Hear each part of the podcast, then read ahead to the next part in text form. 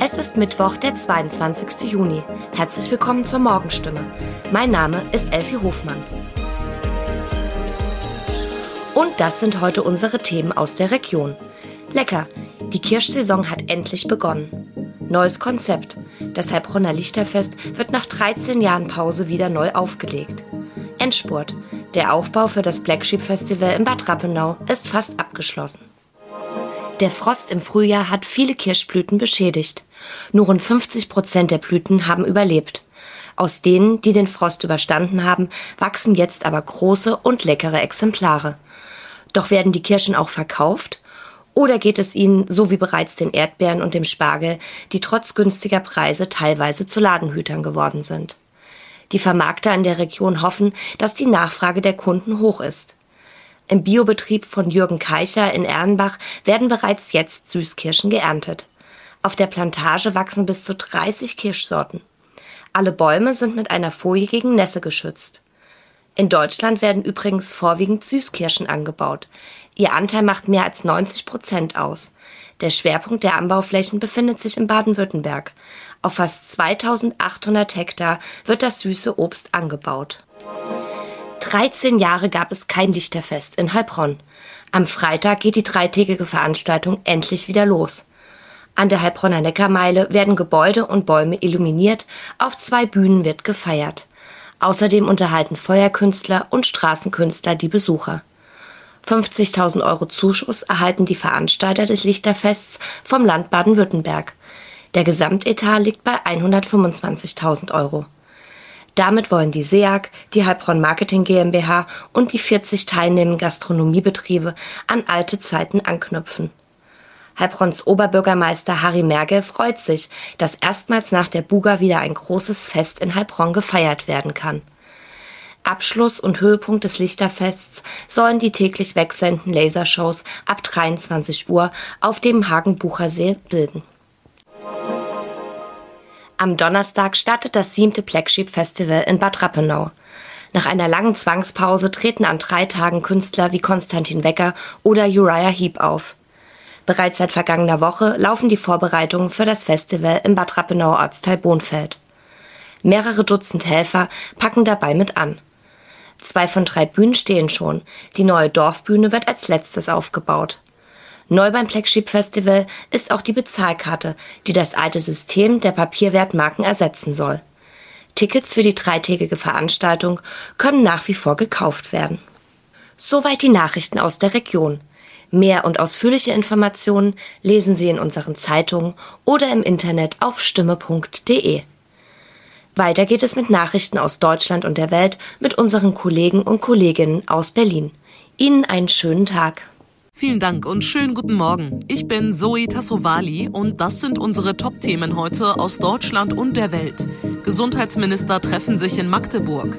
Scholz gibt Regierungserklärung zu drei Gipfeltreffen ab und Koalition diskutiert über weitere Entlastungen.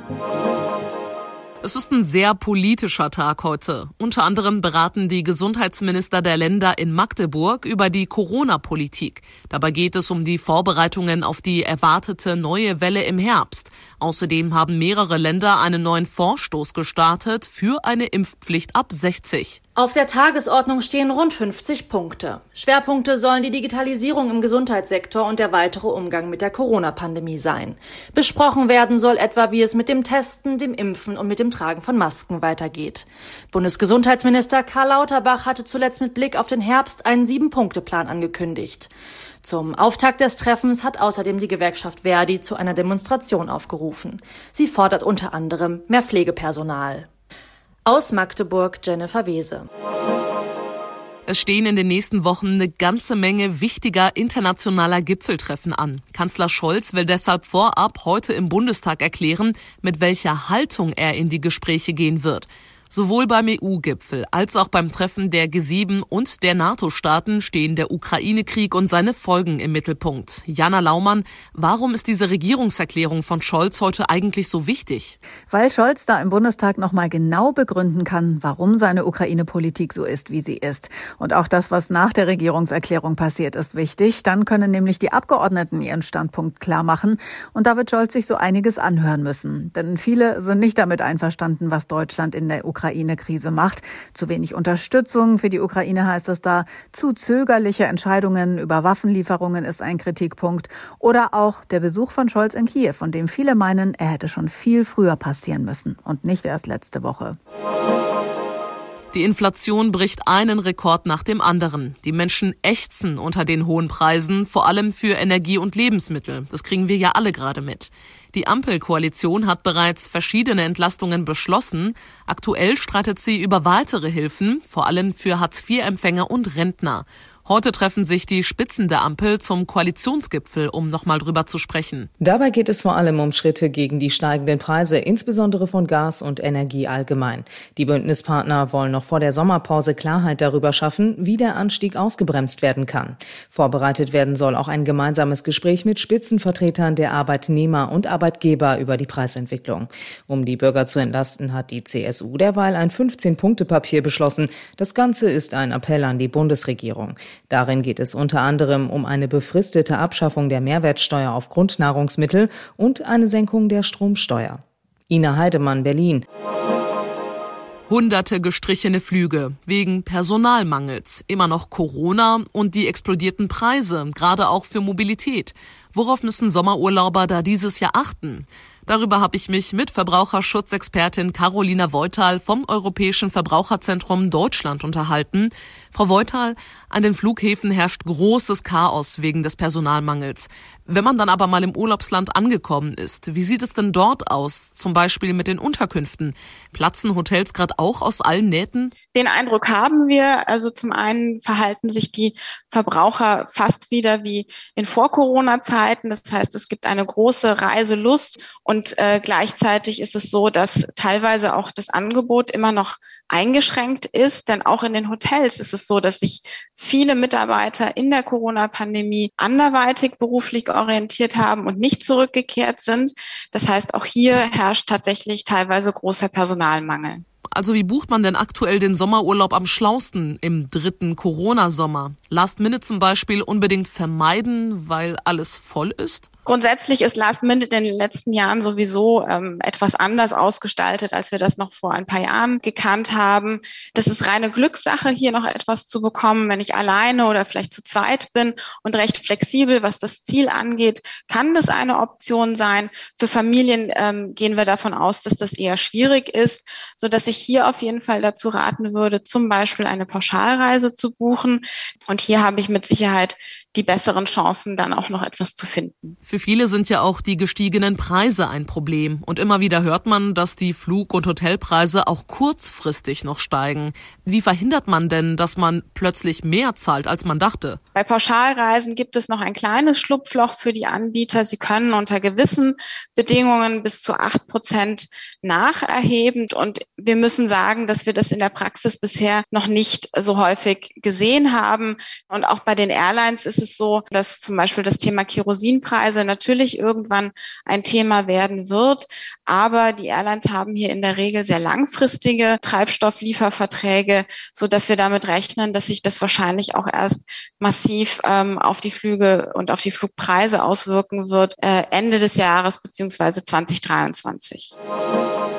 Und wir bleiben mal beim Thema Urlaub und Reisen. Für Griechenland und Thailand haben wir in den letzten beiden Folgen des Podcasts schon ein paar außergewöhnliche Tipps bekommen. Und heute gibt es die für das Lieblingsurlaubsland der Deutschen. Wir reisen nach Spanien. Julia Macher, gibt's denn dieses Jahr bei euch schräge Urlaubstrends? Spanien ist ja selbst so eine Art Dauertrend. Hotelverbände berichten von absoluten Rekordbuchungszahlen im beliebtesten Urlaubsland überhaupt. Und beliebt ist Spanien als Ferienziel auch bei den Einheimischen. Laut einer Umfrage packen in diesem Jahr allerdings 30 Prozent aller Spanierinnen und Spanier den Laptop mit ein. Ein Grund für den Trend zum Pool Office könnte sein, dass die Preise kräftig angezogen haben. Hotels sind zwischen 20 und 30 Prozent teurer als im letzten Jahr. Na, darüber haben wir ja gerade eben schon gesprochen. Mal trotzdem weg von den klassischen Ressorts. Kann man denn bei euch besonders ungewöhnlich übernachten? Bereits im Juni wurden in Spanien die Hitzerekorde der letzten Jahre gebrochen. Der Sommer wird heiß, da sucht man sich zum Übernachten am besten ein schattiges Plätzchen, zum Beispiel im Wald.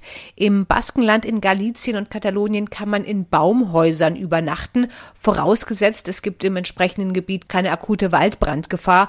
Und in Andalusien können Touristen in Höhlen übernachten, wie die Steinzeitmenschen, allerdings mit erheblich mehr Komfort. Ja, und wenn man mal was ganz anderes machen möchte oder anderswo Urlaub machen will, will als am Strand oder in den Bergen, gibt es Urlaubsorte der besonderen Art in Spanien. Relativ unbekannt ist die Geodo von Pulpi, Europas größte Mineralienhöhle mit bis zu zwei Meter großen Kristallen. Die liegt gut 100 Kilometer nordöstlich von Almeria. Und wer den Nervenkitzel liebt und im Norden Spaniens unterwegs ist, der kann in diesem Jahr einen Abstecher nach Andorra machen. Dort können Schwindelfreie über die zweitlängste Fußgängerhängebrücke der Welt wandeln. Der schmale Steg ist etwas über 600 Meter lang und hängt 158 Meter über dem Valle del Rio. Gedränge wird es dort schon aus Sicherheitsgründen nicht geben. Von allen Punks der 80er ist er der populärste. Campino prägt seit Jahrzehnten die toten Hosen, ist immer noch erstaunlich fit, zeigt auch politisch oft klare Kante und wird heute 60 Jahre alt. Erst kürzlich haben die Toten Hosen ihr 40-jähriges Jubiläum gefeiert. Jetzt wird Campino 60. Der kommt aus dem Feiern eigentlich gar nicht mehr raus. Thomas Bremser, wie geht es ihm denn damit in diesem Alter? Ja, er steckt das ganz gut weg. Er sei heute fitter als früher, meinte er mal und spielt natürlich auf seine wilden Punkerjahre an. Toten Hosen haben schon äh, den Vorteil, dass wir ja gewissermaßen antizyklisch leben und mit 20 viel fertiger waren als heute, weil wir entsprechende Substanzen uns bis zum Abwinken eingeflötet haben. Spagatsprünge wie früher sehen wir jetzt allerdings seltener auf der Bühne, aber Campino versprüht da nach wie vor eine unglaubliche Energie, auch noch mit 60. Wie feiert denn Campino seinen 60. Er sagt ganz ruhig, denn die Hosen sind ja auf Tour. Es stehen zwei Heimspiele an ab übermorgen in Düsseldorf, da will er fit sein. Vielleicht feiert er mit seinem 18-jährigen Sohn, der in Berlin wohnt, und seiner Frau, die er vor drei Jahren geheiratet hat, in aller Stille. Er hat sie öffentlich nie gezeigt oder ihren Namen verraten. Gratulieren wird vermutlich auch Jürgen Klopp. Die beiden sind befreundet, feiern und singen auch gern mal zusammen. Wir haben den